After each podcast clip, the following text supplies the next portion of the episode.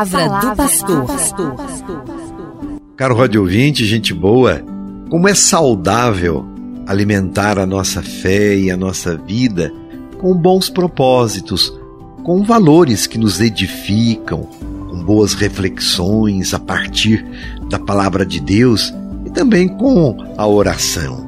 Por isso, é importante dedicarmos um pouco do nosso tempo para olhar para o nosso interior, refletir as nossas ações. Eu não posso viver uma vida impensada. Não, é preciso que eu faça sempre uma meia-culpa, é? um pedido de perdão, que eu faça uma avaliação de como eu estou vivendo na minha casa, com a minha família, no trabalho, na sociedade, em todos os ambientes onde eu estou inserido. É importante isto.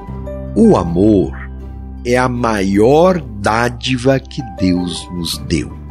E a família que cultiva o amor supera todas as dificuldades, vence as divisões, vence o egoísmo, pratica o perdão e a reconciliação, fundamental, fundamental para a vivência a dois, porque sabe que, acima de tudo, está de fato este sentimento nobre que nos faz gente, o amor.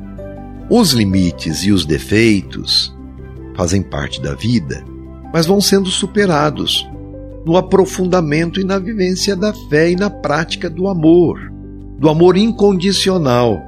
E não podemos nos esquecer, hein? Amor para com Deus e amor para com o irmão, porque ninguém diz a verdade se diz que ama a Deus que não vê e não ama o irmão que vê.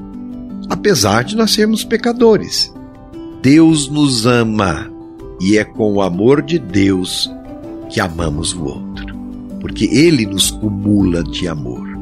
Por nós mesmos, nós somos egoístas. Agora, espelhados no amor de Deus, nós somos capazes de nos superar e de amar também, e chegar até o limite de amar o inimigo, mesmo diante das imperfeições do outro e das nossas imperfeições também. Nós não renunciamos ao amor. Por isso, o amor possui uma força invencível. O amor é mais forte do que a morte. O amor é paciente, é doação, é humildade, é amabilidade, é desapego, é perdão.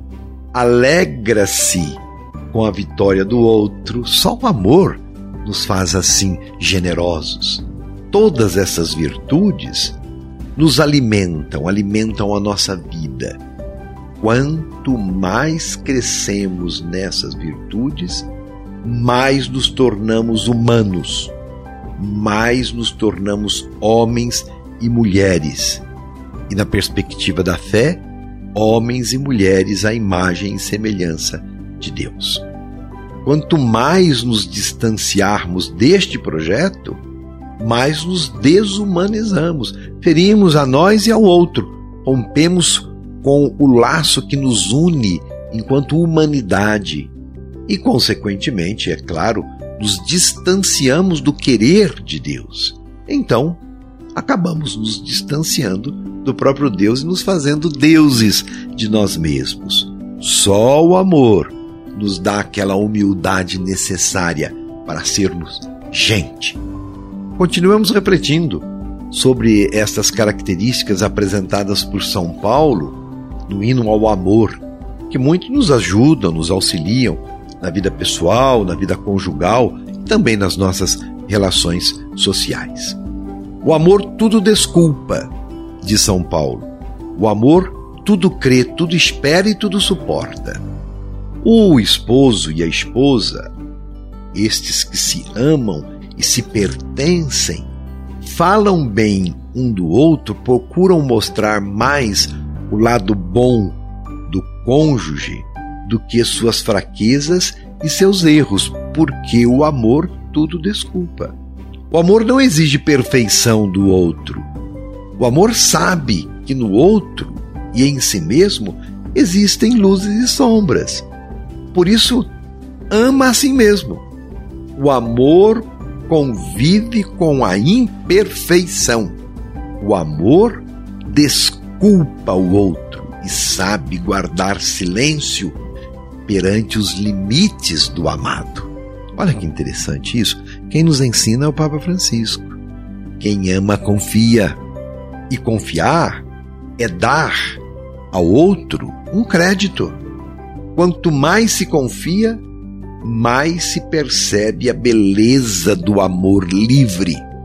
O contrário da confiança é o amor possessivo, ciumento, que segue, que vigia todos os passos do outro.